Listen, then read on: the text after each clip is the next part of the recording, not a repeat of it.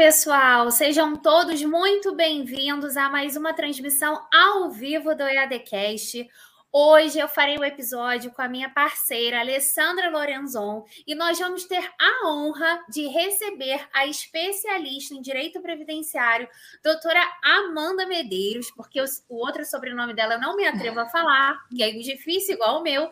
Então eu vou deixar para ela falar, explicar como é que se pronuncia perfeitamente e nós vamos dar dicas matadoras para você que quer atuar no direito previdenciário ela vai falar o que você precisa saber. Seja muito bem-vinda, Amanda.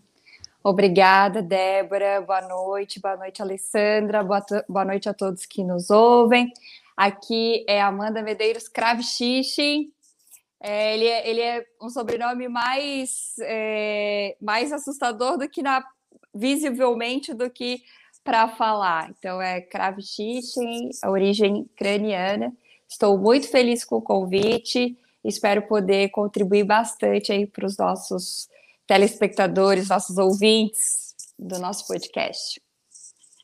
Doutora Amanda, é um prazer enorme ter você com a gente aqui e vamos começar já com a pergunta matadora, como a Débora falou, que hoje a gente veio para tirar todas as dúvidas. Como quais são os primeiros passos para a gente iniciar advogando na área do previdenciário? Olha, Alessandra, então, é, o previdenciário ele é um ramo do direito, né, do direito público, que ele está em constante mudança, constante. Então, eu atuo há 11 anos e nesses 11 anos eu já peguei diversas regras diferentes de aposentadoria. Então, uma dica é, se especializar bastante no tocante à legislação, no tocante à jurisprudência, entender bem as normas administrativas, o direito previdenciário, ele tem uma atuação bastante forte em âmbito administrativo, então saber como que o INSS, né, aqui falando de regime geral também, importante é, é uma dica também muito bacana que a gente pode falar para os advogados, é uh, delimitar o que você quer fazer no direito previdenciário, porque o direito previdenciário ele é bastante grande.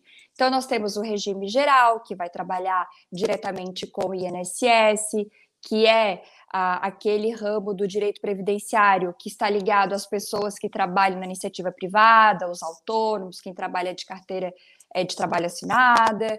Mas nós também temos os regimes próprios, que são dos servidores públicos. Então, como que se dá a aposentadoria dos servidores públicos? E nós temos também a previdência complementar, que são os fundos de pensão. Então, a primeira coisa que o advogado é, que quer trabalhar com direito previdenciário, ele precisa inicialmente ter uma noção da dimensão desse ramo do direito e verificar quais áreas que ele vai querer atuar para daí então ele se especializar, porque dentro, por exemplo, mesmo ele escolhendo, ah, eu quero atuar só contra o INSS, quero advogar só no regime geral. Ok, e dentro do regime geral, você vai fazer toda a parte administrativa e parte judicial, você vai trabalhar com todos os tipos de benefício. Ah, eu vou fazer aposentadoria, eu vou fazer pensão, eu vou fazer os auxílios, eu vou fazer os benefícios por incapacidade. Então, ter uma noção geral, e, e aí é legal, é bacana fazer uma especialização, fazer um curso para ter essa ideia. E conforme ele for sentindo ali o interesse dele, o gosto, né, que isso é muito pessoal, ele poder se especializar. Hoje, cada vez mais a gente percebe que um advogado que é especialista numa determinada área, por exemplo, ah, eu faço só aposentadoria especial. Então, se a pessoa ela sabe muito daquilo ali, ela consegue ir muito bem.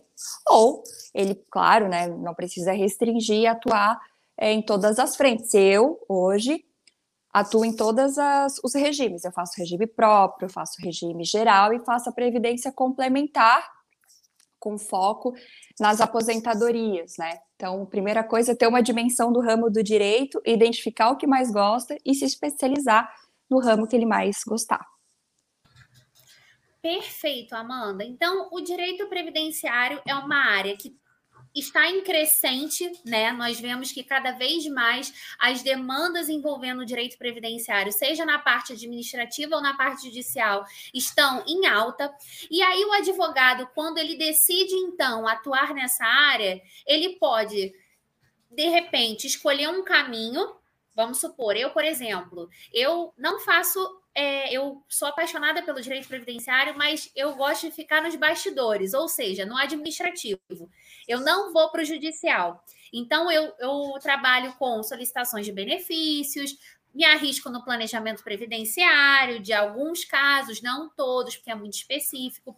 Então, fala para a gente um pouquinho do, da parte administrativa como o advogado pode focar nessa parte administrativa, que é extrajudicial, e se destacar no mercado? Ótimo, Débora. Então, o, o direito previdenciário ele tem essa questão da, da atuação na via administrativa, né? E é uma atuação muito, muito, muito assim, não é porque é administrativo que é simples. Né? É, no direito previdenciário, quando a gente vai entrar com uma ação judicial, principalmente de concessão de benefícios, a primeira coisa que o juiz analisa é se aquele benefício foi requerido inicialmente na via administrativa, certo? E esse requerimento da via administrativa não é um requerimento qualquer. Inclusive, eu não posso juntar nenhum documento na esfera judicial que eu não tenha já me manifestado em relação a ele na via administrativa, sob pena de extinção do meu processo sem análise do mérito. Então, é, nós temos diversas normativas que respaldam ali o processo administrativo previdenciário. Atualmente, a legislação mais recente é a Instrução Normativa número 128, de 29 de março de 2022, com ela, nós tivemos a publicação de 10 portarias, que vai desde a portaria 990 até a portaria é, 991, 992, até a, a 910. É isso. E então é importante que o advogado tenha bastante noção é, em relação a essas normativas, que ele conheça os sistemas, então que ele tenha familiaridade com o meu INSS, que é o, ali o, o sistema, né? Tem também o aplicativo que é do segurado, mas muitas vezes a gente vai precisar buscar documentos que estão nesses sistemas, então é importante que ele aprenda a utilizar essa ferramenta. Nós temos o INSS digital, que é ali um convênio entre as OABs e o próprio INSS, que é como se fosse, né, um, um sistema ali, a PJE, o EPROC, enfim, que é para atuação na via administrativa. Nós temos prazos na via administrativa, ou seja, o INSS vai emitir uma exigência, eu vou ter o prazo de 30 dias para cumprir essa exigência. Eu tenho toda a parte recursal na via administrativa, que é outro sistema, né? Então, uh, com certeza, um advogado que quer só atuar na via administrativa, ele tem aí um campo bastante fértil, bastante mesmo, porque é muito complexa a atuação na via administrativa. A questão da instrução probatória, né? A nossa, o nosso momento, o momento do previdenciarista se debruçar sobre as provas que vai fazer a comprovação ali do direito do segurado é inicialmente na via administrativa. Então, se eu for fazer um benefício por incapacidade, juntar toda a documentação médica, pedir perícia, agendar perícia. Se o laudo pericial for contrário, você vai ter que recorrer, vai ter que impugnar. Então, tudo isso eu consigo, eu tenho ferramentas na via administrativa para essa atuação. E não só a questão do processo administrativo em si, né, que é muito importante e, e, é um campo, sem sombra de dúvida, bastante fértil, mas eu tenho a parte consultiva também do direito previdenciário. Agora, principalmente a partir do final de 2019, com a reforma da Previdência, o planejamento previdenciário ganhou muita força. É, a, com as novas regras, a gente teve ali bastante regra que foi uh, né, que veio com a reforma da Previdência, antes da reforma, nós tínhamos basicamente duas regrinhas. Ou era por tempo de contribuição, aposentadoria, ou era por idade, então a gente mais ou menos conseguia identificar e conversar com o cliente ali é, como que ocorrer a aposentadoria, mas agora não. Agora nós temos só no INSS pelo menos cinco regras. Então, com certeza é um momento é, bastante propício para o advogado que quer se especializar na parte consultiva e na parte administrativa, vai ter bastante trabalho, sim, nessas duas áreas. Olha, a próxima pergunta você já falou bastante sobre, né, mas ainda pode ter algum detalhe. Quais seriam as atribuições de nós, advogados, para militar nessa área? Olha, que eu, que eu entendo assim de atribuições que, que acho complicado você delegar para uma terceira pessoa, por exemplo. Ai, espero que não tenha contadores aí ouvindo esse podcast.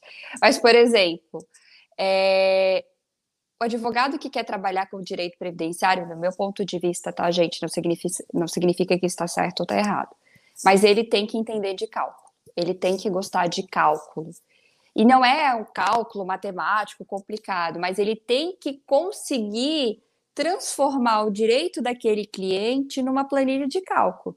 Ele tem que mostrar para o INSS ou para o juiz, enfim, aonde ele estiver atuando, o porquê que ele faz jus àquela, àquele benefício.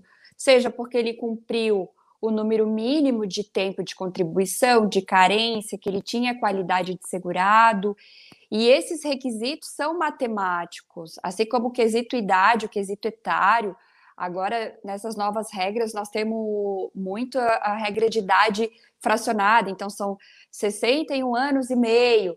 E a gente precisa provar por A mais B que ela preencheu aquele quesito etário no momento que ela requereu o benefício e, junto com aquele quesito etário, ela cumpriu a carência.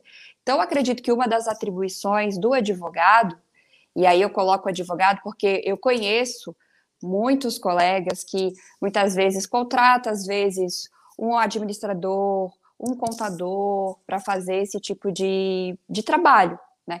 E assim, existem ótimos profissionais do mercado, só que a gente não pode esquecer que esse cálculo ele é respaldado por uma legislação bastante específica. Então, muitas vezes você vê um cálculo, coisa mais linda do mundo, assim, todo bonitinho, mas aí o advogado ele não sabe explicar. Ele não sabe como que o contador chegou naquele resultado. Ele não sabe demonstrar como ele vai aplicar aquela planilha de cálculo na regra de aposentadoria que ele quer para garantir o direito daquele segurado. Então, acho muito importante o advogado saber que se ele escolheu o direito previdenciário, a não ser que ele faça né, um benefício que sempre vai ter o mesmo valor, por exemplo, o benefício de prestação continuada, ainda assim ele vai ter que saber fazer cálculo de execução, né, execução de uma sentença, um cumprimento de sentença, ele vai ter que saber. Então, primeira coisa, entender de cálculo. Segundo, conhecer a legislação. É, na atuação administrativa, principalmente, nós temos várias portarias ali. Agora ficou um pouco mais compilado depois dessa, dessa mini é, reforminha que nós tivemos aí nas normativas é, pertinentes à esfera administrativa, mas quando a gente conhece os ofícios circulares, os memorandos, que são que norteiam, devem nortear a atuação dos servidores do INSS, a gente tem as mesmas armas, digamos assim, que os servidores que vão analisar o nosso pedido. Então, também é atribuição do advogado conhecer essa legislação que está mais esparsa, que Agora, né, com essa compilação ficou um pouquinho mais fácil para a gente, mas quando a gente tem os argumentos é, que devem ser aplicados, sobretudo na via administrativa, isso nos coloca à frente, muitas vezes, uma pessoa que conhece o previdenciário por cima, porque o previdenciário, durante muitos anos, foi aquela, aquela área que, para quem estava começando, ah, faça aqui um, uma aposentadoria no INSS, ah, já que não precisa de advogado para pedir o benefício lá no INSS, eu vou arriscar aqui para ver o que, que dá. Então, há muito tempo, né, durante muito tempo, a gente tinha essa visão do, do PREV, mas, do meu ponto de vista, eu entendo que é uma visão equivocada, porque é, um processo administrativo mal feito vai refletir numa ação judicial capenga, né? E isso eu não tenho como reverter um trânsito em julgado, na maioria das vezes, de um indeferimento e assim, uma atuação precária do advogado pode prejudicar aquele segurado para o resto da vida dele, inclusive os beneficiários daquele segurado. Porque quando a gente está atuando no previdenciário, a gente está atuando com um direito fundamental. Né? A previdência é um direito previsto na Constituição, então é um direito essencial ali dos segurados. Então a gente tem que ter essa competência também de conhecer a legislação. É, outra atribui, atribuição ali é conhecer né, o INSS digital, saber lidar, né, ter ali a certificação para conseguir atuar. Então, são atribuições que uh, eu acho que devem ser realmente realizadas por advogados, né? Com certeza, Amanda, eu concordo com, com você quando nós, advogados que atuamos com, atuamos com direito previdenciário, precisamos ter uma noção, pelo menos, de cálculo. Eu, por exemplo, eu, eu tenho um aplicativo, um aplicativo não, eu, eu tenho um site, um sistema que eu faço uso que facilita muito, mas eu sei as regras. Então, eu acho interessante. Você pode até se usar de algum site que vá, de repente, te ajudar a fazer o cálculo, mas se você não souber as regras, realmente vai ficar complicado.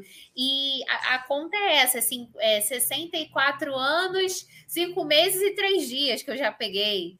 Então, realmente, se você não souber explicar, caso aquele pedido de aposentadoria não saia, não seja concedido via administrativamente, e, e, assim, até hoje, todos os que eu pedi foram, deram certo. Então, até por isso que eu nunca atuei no judicial.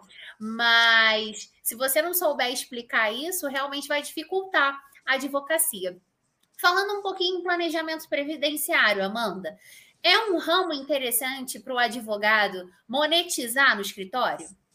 Ah, com certeza, sem sombra de dúvida, o planejamento é, principalmente para advogado que está iniciando, que ainda não tem aquele fluxo de ações, né, de, de ações mesmo em andamento ali, de precatórios, RPV, enfim, que, que é o que dá mais volume financeiro e, e gira, né, ali a questão financeira mesmo do escritório, é um ramo bastante interessante porque você consegue cobrar desde o início, né, então você consegue ali fazer uma cobrança. É importante que a gente crie, eduque o cliente nessa mentalidade de que é, o planejamento, por mais que ele leve ali alguns anos para se aposentar, que ele vai ter uma indicação de quanto ele deve começar a contribuir a partir de agora, se eventualmente ele tem algum espaço em aberto que vale a pena o recolhimento desses atrasados é, se vale a pena ou não ele fazer algum acerto de quinis para reconhecer algum tempo especial, algum tempo rural.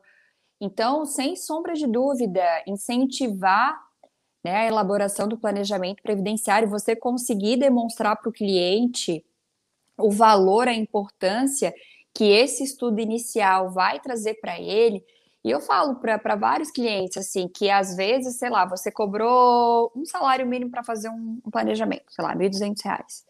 E aí você conseguiu identificar que no momento que ele estava querendo se aposentar, que era agora, para daqui seis meses, a diferença da renda ia dar dois mil reais. Então, com, com o valor de aposentadoria que ele vai receber daqui um ano, ele já muitas vezes valeu a pena o investimento. E outra coisa que eu falo para eles também, né? O planejamento não é só para ele, não é só para a aposentadoria dele, é para uma pensão por morte, né? Então a gente também tem que uh, lembrar que para a maioria das pessoas, para a maioria dos segurados, a aposentadoria é o que vai garantir a subsistência da, do próprio segurado e da família dele. Então, ele não está gastando fazendo planejamento, ele está investindo, investindo nele investindo no futuro da família dele também. Né? Pegando esse mesmo gancho né, de, de monetizar, que a gente é, precisa monetizar. Já falamos aqui bastante sobre a área administrativa, que tem uma possibilidade imensa. A gente qual seria a ideia? Talvez alguma coisa relacionada ao meu INSS. A gente teria como monetizar de alguma forma é, talvez esse auxílio, porque são pessoas normalmente um pouco com uma idade um pouco mais avançada e que não tem tanta familiaridade com a tecnologia. Então, uhum. talvez uma possibilidade, qual qual seria a sua ideia? Então, além da parte do planejamento, nós temos também é, uma parte consultiva, que não só no auxílio da elaboração desse acesso, e aí tem que ter, claro, muita cautela, né? Demonstrar que, por mais que você inicialmente tenha ajudado aquele segurado a fazer uma senha de responsabilidade dele, exclusivamente a guarda dessa senha, desse login, então se resguardar quanto a isso, né? Que ele tem ali o poder de, de alterar essa senha como ele bem entender. É claro, dá para monetizar isso, então às vezes você cobra o valor de uma consulta para auxiliar nisso. Outra questão muito bacana é a correção dos dados do CNIS. Então você foi lá, fez a, o login para o servidor, para o segurado, tudo bonitinho, baixou o CNIS dele, o CNIS, o cadastro lá bonitinho dele. E aí você já mostrou para ele ali que está cheio de indicador de irregularidade. Então tem vínculo que está sem a data final, tem é, vínculo que está com indicação que é extemporâneo, que foi repassada ali as contribuições fora do tempo da prestação do serviço, tem contribuição que foi feita abaixo do valor do salário mínimo. Então, quando você já faz esse trabalho de mostrar, ó, aqui é o teu espaço no INSS, esse cadastro aqui é como o INSS te enxerga. Eu sempre falo isso para os clientes, ó, seu fulano, esse aqui é a sua identidade perante o INSS. Então, para o INSS, o senhor tem esses períodos, tem essas contribuições, é isso aqui que o INSS, quando o senhor for se aposentar, ele vai considerar. Claro, vai ter as outras outros documentos, mas via de regra o, o, o, INSS, principalmente depois dessa nova instrução normativa, ele coloca ali o, o CNIS como documento essencial assim para o segurado. Então, quando você identifica esses indicadores, você já fala para ele, olha, esse, essas contribuições que foram feitas abaixo do salário mínimo pode dar problema para o senhor no momento que o senhor fosse aposentar. Ou se eventualmente o senhor vir a ficar doente, precisar de um benefício por incapacidade, esse período ele pode ser desconsiderado, dependendo da época que foi contribuído. Então, já é recomendado que o senhor faça a complementação dessas contribuições, e aí você pode oferecer esse serviço de corrigir esse CNIS. Olha, esse vínculo aqui, eu vi que foi dado baixo na sua carteira de trabalho, mas o INSS não deu baixo no sistema. Vamos incluir a data final também desse vínculo. Então, você faz aquela varredura do CNIS aponta para o segurado o que vai ser necessário fazer e pode cobrar um valor para fazer essa correção, você não precisa trabalhar de graça. Né? Então, é, a gente sabe, eu percebi muito isso ali no escritório, que com a reforma, é, as aposentadorias, elas tiveram essa data. A gente teve um boom ali em 2019, então teve mês ali que, nossa, a gente deu entrada, assim, várias aposentadorias no mês só, mas agora é normal, nesse momento pós-reforma, dá uma queda. E aí surgem esses, né? A gente tem que fazer do limão uma limonada. Né? Então, correção de quinis é, ali para complementar, uma averbação de tempo especial, já intima a empresa para apresentar um PPP, para apresentar um laudo, se precisar corrigir, já pede para a empresa corrigir. Então, a gente tem muita coisa para fazer, não é só o benefício, não é só a aposentadoria. E outra coisa bacana quando você faz isso, é, por exemplo, você está fazendo lá de um pai de família, né? E aí ele já pensa, poxa, eu acho que a minha mulher está com esses problemas também. Aí você pergunta, ah, o senhor tem esposa e filho? Ah, sim, né? Eu tenho filhos de quatro anos. Ah, a sua esposa teve salário maternidade? Às vezes a pessoa não sabe. Então você vai desenrolando aquele novelo ali, sabe? E constrói uma manta, entende? Então, é, nós, a nossa atuação é o que eu sempre falo para os alunos, principalmente. O cliente, ele não sabe o que ele quer. É você que vai determinar as necessidades dele. Porque às vezes ele chega assim, doutor, eu quero me aposentar. Mas o cara tem 40 e poucos anos, 12 anos de tempo de contribuição, 20 anos, não tem o que fazer. Aí você vai fazer a varredura do quinis, vai perguntar da vida dele, como que era o trabalho, se ele já foi servidor público, ele pode trazer esse tempo para cá, para a NSS. Então, assim, vai muito de saber fazer as perguntas certas, né? Se debruçar em si, em cima daquilo ali. A gente tem que enxergar cada cliente como uma oportunidade de fazer mil negócios. Eu tenho que ter ali uma esteira de vários serviços que eu posso oferecer para o meu cliente. Eu não posso limitar só aquilo que está na lei. Ah, não, é só aposentadoria, é só um auxílio-doença, é só uma CTC. Não, eu tenho todas essas outras ferramentas que são muito úteis para o cliente. Quando, lá na frente, quando ele for se aposentar, ele vai agradecer que ele fez esse planejamento prévio. E até porque, Amanda, eu, por exemplo, já tive casos em que eu fiz o planejamento previdenciário e quando deu o tempo de ser o tempo certo da aposentadoria, eu fui lá e dei entrada na aposentadoria. Então eu trabalhei com dois produtos, eu cobrei pelos dois produtos e falando em cobrança de honorários, ensina como a gente está dando as super dicas matadoras para advogar nessa área. Já dá o caminho das pedras para cobrança de honorários na parte administrativa. A gente ainda não está falando da judicial, na parte administrativa. Tá.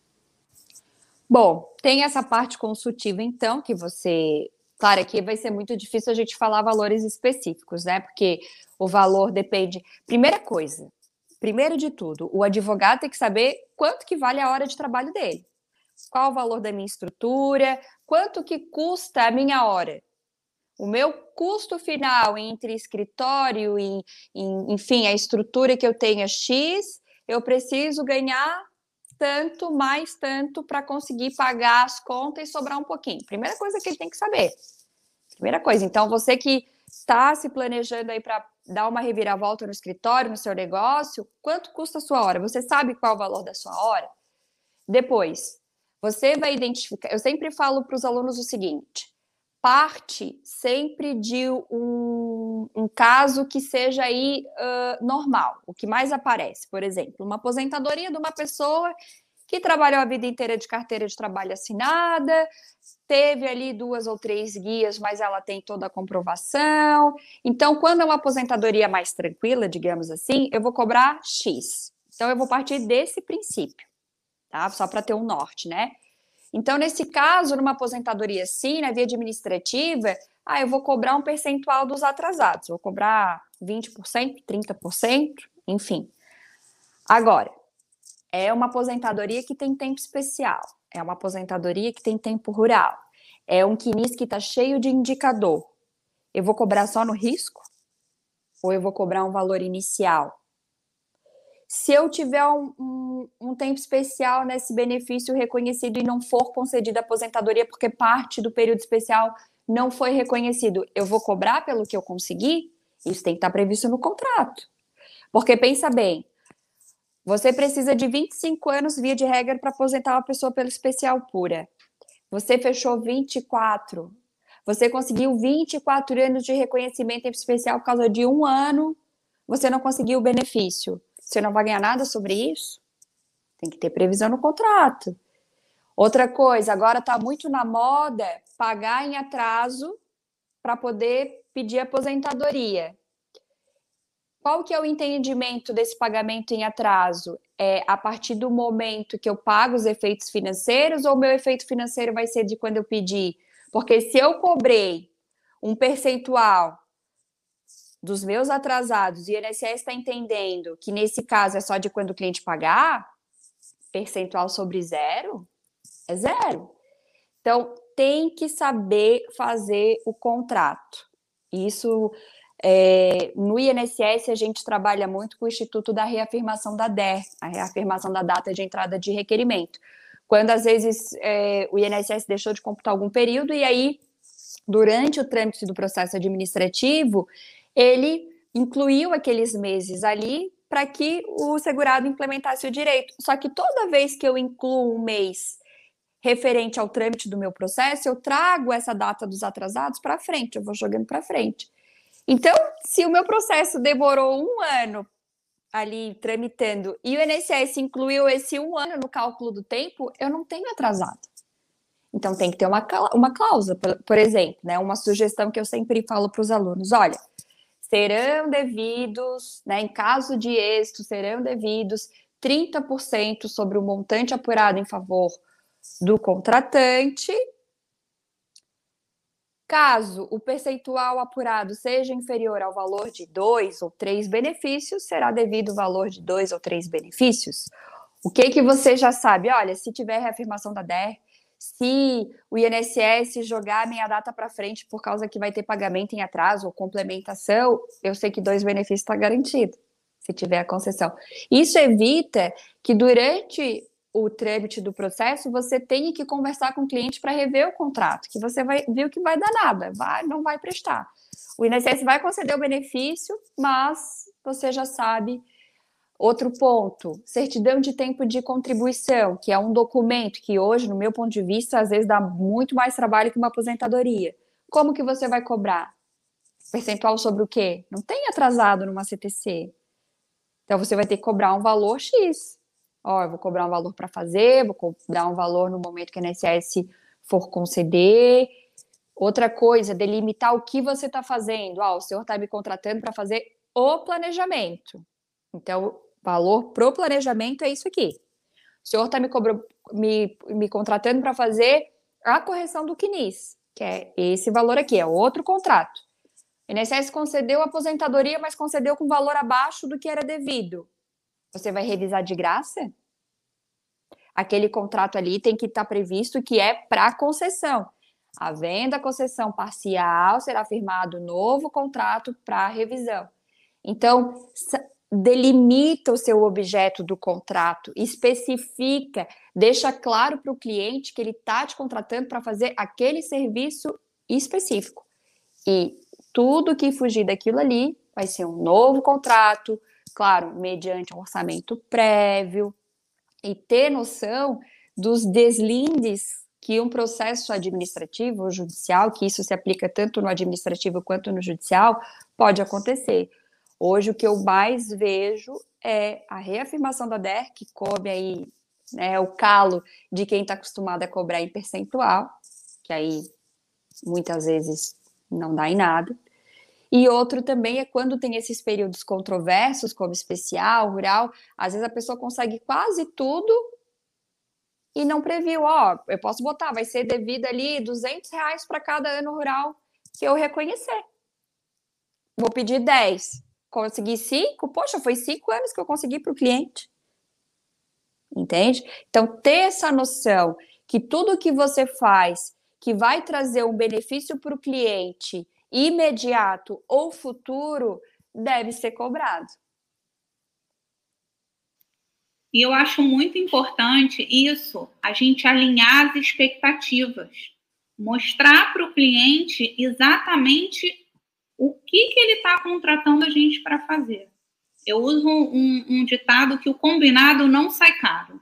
É, a gente ali delimitando exatamente o que, que ele está contratando é, facilita o entendimento dele e também facilita, diminui possivelmente futuras dores de cabeça que a gente sabe que é inerente quando faz algum contrato que não está muito específico. Amanda, a gente está falando muito dessa parte do administrativo, e aí agora eu vou entrar na parte do contencioso. Vamos, vamos para essa, essa outra vertente. Para a gente entrar com essa demanda, obrigatoriamente eu tenho que fazer algum requerimento, eu tenho que ter algum documento evidentemente, além da, da documentação inerente à ação, algum uhum. requerimento específico administrativo para dar entrada nessa ação? Então, via de regra, via de regra, sim. Por que, que via de regra? Porque nos casos de concessão, então concessão de aposentadoria, emissão de CTC, obrigatoriamente, obrigatoriamente, eu tenho que provar que eu pedi esse benefício para o INSS. Eu não preciso ter a negativa, tá? Eu não preciso ter a resposta. O que, que o STF, no tema 350, nos fala? Não é necessário o exaurimento da via administrativa. Inclusive, nos casos de notória negativa, nem é preciso você fazer o pedido administrativo. Mas, nos casos de concessão, né, a justiça ela já falou que ela não é balcão do INSS, então ela vai atuar sim, desde que você comprove o teu interesse de agir, a tua pretensão resistida. Olha, eu dei entrada no pedido de aposentadoria faz 90 dias, eu não tenho resposta, eu quero a prestação jurisdicional. Isso é possível. Agora, dei entrada no pedido de aposentadoria ali do INSS. Coloquei toda a documentação que era necessária, tudo bonitinho. O INSS concedeu o benefício errado. Botou ali um valor menor. Preciso pedir uma revisão da via administrativa inicial para depois ajuizar uma revisão? Não. Eu só falo para o juiz: ó, eu pedi, foi concedido, mas foi concedido errado. Então eu quero revisar. Agora, o cliente está lá, recebeu a aposentadoria faz três anos, aí falaram para ele: olha, será que tu não tem direito à revisão da vida toda? Revisão da vida toda é uma tese revisional de matéria de direito. As revisões no direito previdenciário, no que se referem à matéria de direito, eu não preciso do requerimento na via administrativa, tá? Não preciso. Por quê? Porque elas visam sempre ali o direito ao melhor benefício, em tese o INSS tem a responsabilidade, a obrigação e é orientado a conceder sempre o direito ao melhor benefício. Mas é diferente, por exemplo, daquela revisão que, ah, eu, eu consegui um PPP agora, entende? Que no momento da concessão do benefício, o INSS não tinha ciência que eu tinha aquele tempo especial. Achei uma carteira de trabalho agora, ganhei uma reclamação trabalhista agora. Então, nesse caso, numa ação revisional de matéria de fato, aonde eu vou colocar fatos no meu benefício, tempo de reclamação trabalhista, tempo de aluno aprendiz, tempo que eu fui servidor público que eu não sabia que dava para trazer para o INSS, eu tenho que fazer um requerimento de revisão de benefício na via administrativa e depois levar para o juízo. Então, o, a ideia é sempre o seguinte: o INSS com as informações que eu forneci para ele, ele tinha condições de dar o que eu quero? Tinha. Não preciso pedir na via administrativa de novo. Ah, ele não tinha. Eu tenho que pedir. Então, o crivo que eu falo é sempre esse. Tu tem que demonstrar o interesse de agir. Se tu não pediu para o INSS, não tem como tu pedir diretamente para o juízo. Não, o INSS seria um órgão desnecessário. Então, é sempre assim, alinhar se você primeira coisa, saber bem o tema 350 do STF, a repercussão geral 350, que trata do prévio requerimento administrativo previdenciário, e a partir dali ter essa noção que se eu vou juntar documento novo, se eu vou discutir uma coisa que o INSS não está ciente, eu vou ter que primeiro pedir para o INSS, mas eu não preciso aguardar indefinidamente uma resposta do INSS. Via de regra, 90 dias, não respondeu a juíza. Maravilha. Bom, pessoal, vou pedir para vocês curtirem esse, esse, vídeo porque tá incrível. Marquem seus amigos. Eu disse para vocês que seria uma aula, não disse? Compartilha com todo mundo porque agora nós vamos entrar na parte que pega fogo. Vamos ingressar com o processo judicial.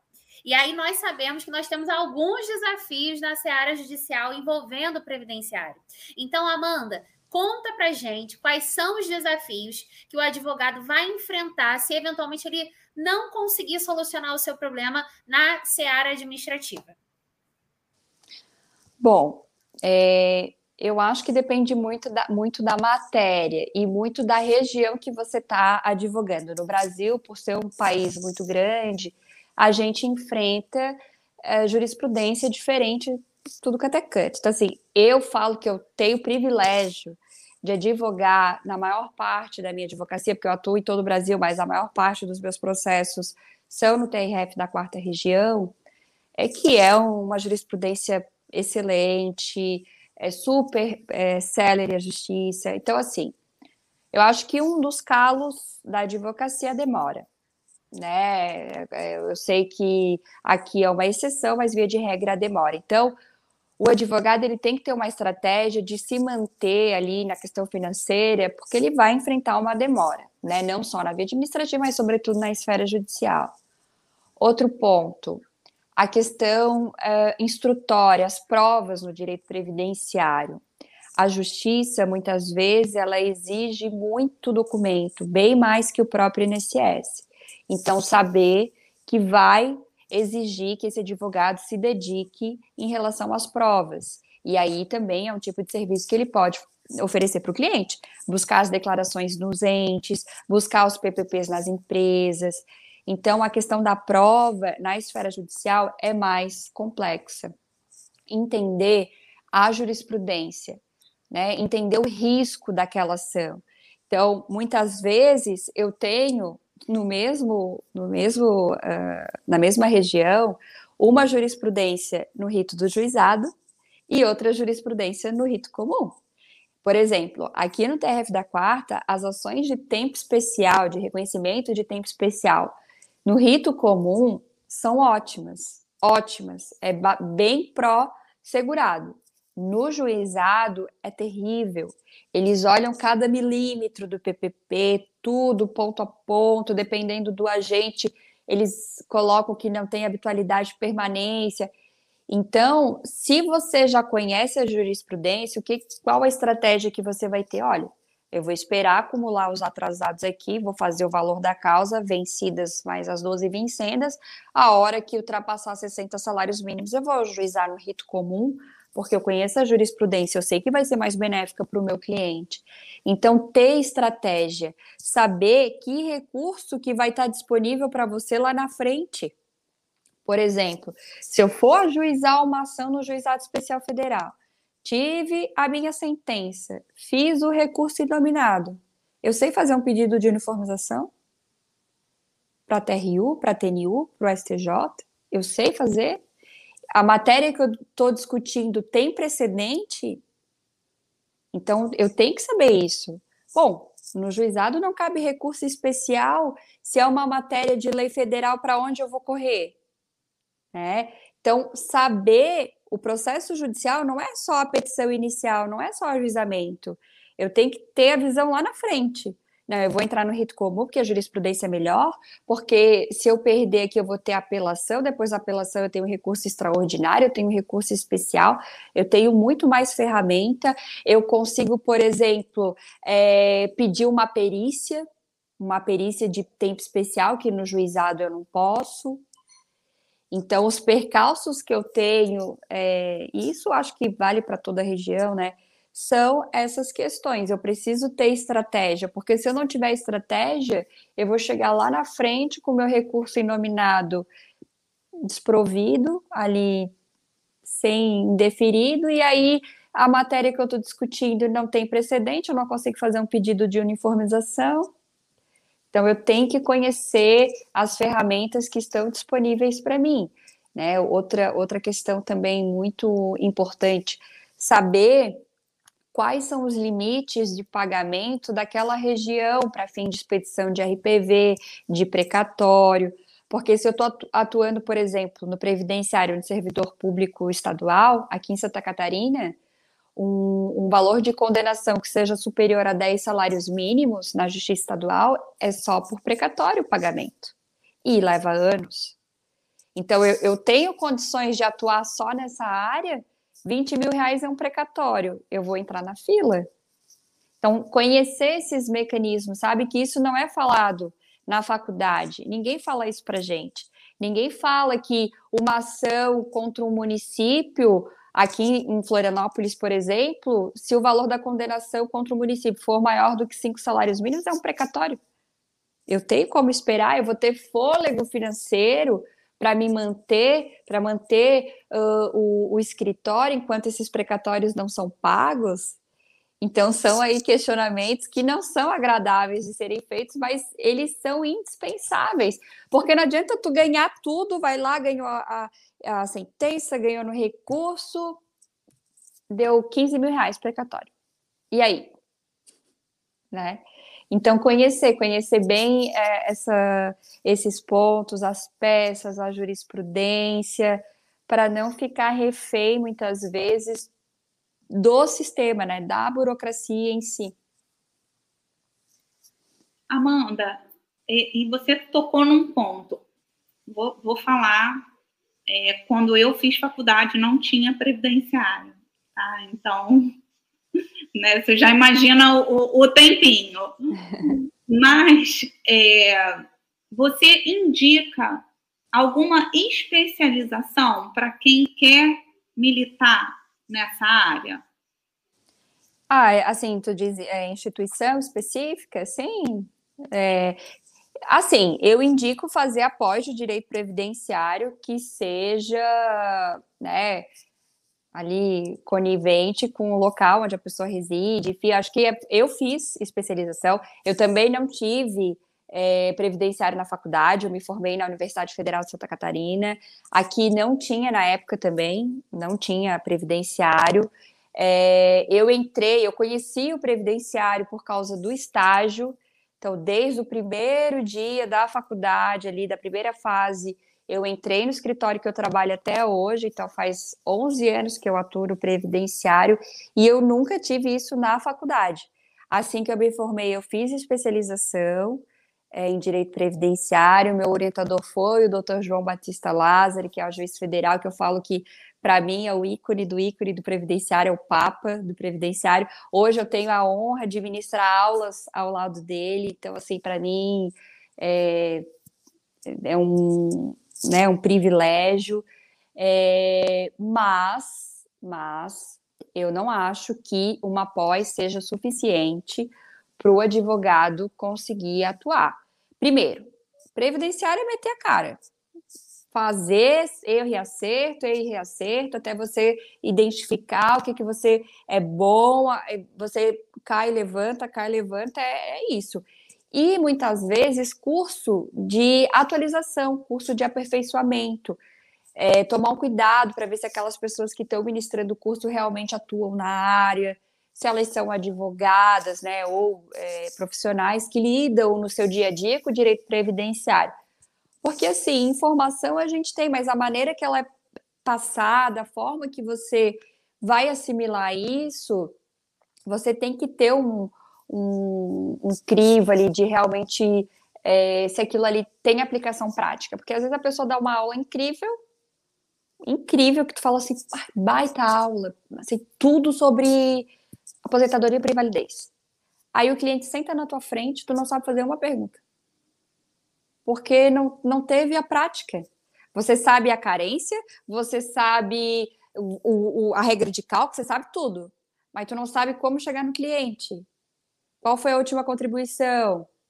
A doença tem, exige carência, não exige carência? Tinha qualidade de segurado?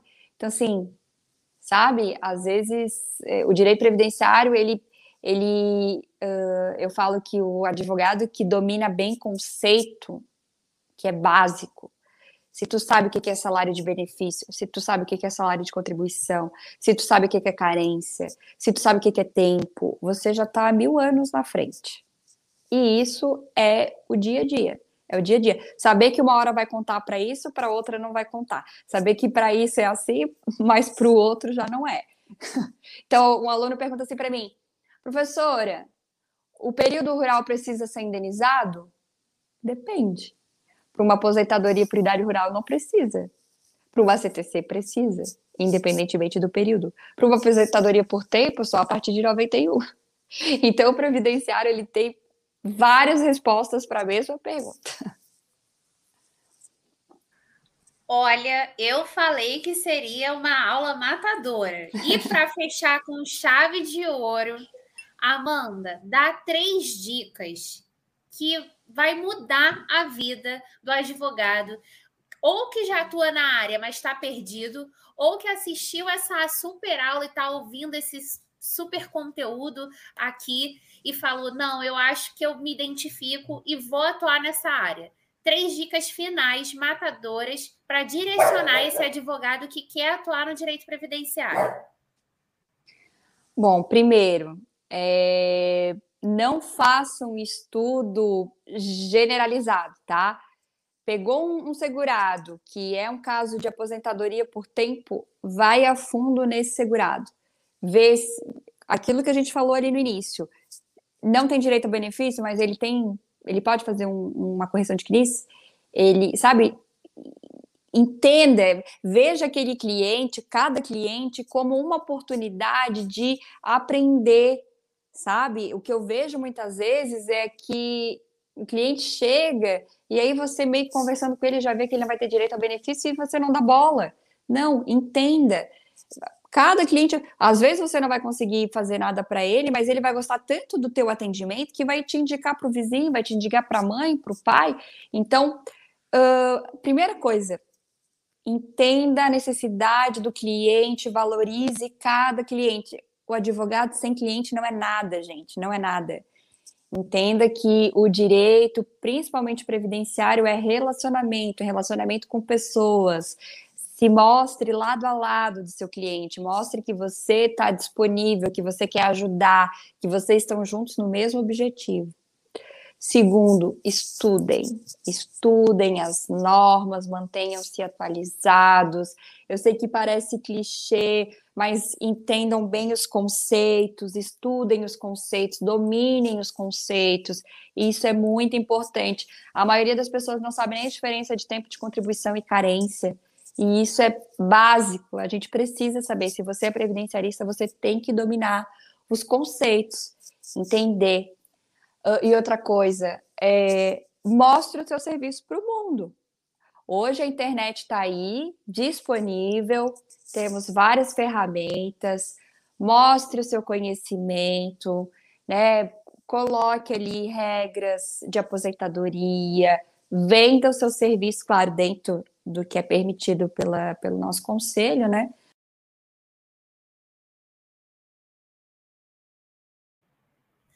Acho que a Amanda caiu, mas de toda maneira, eu já quero começar agradecendo, né, Ale?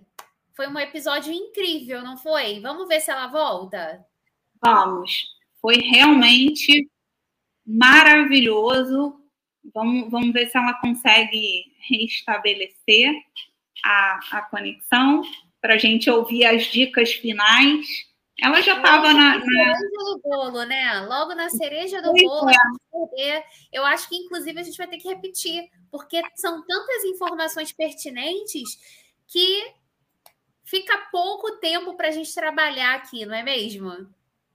Não, e foi, você disse tudo.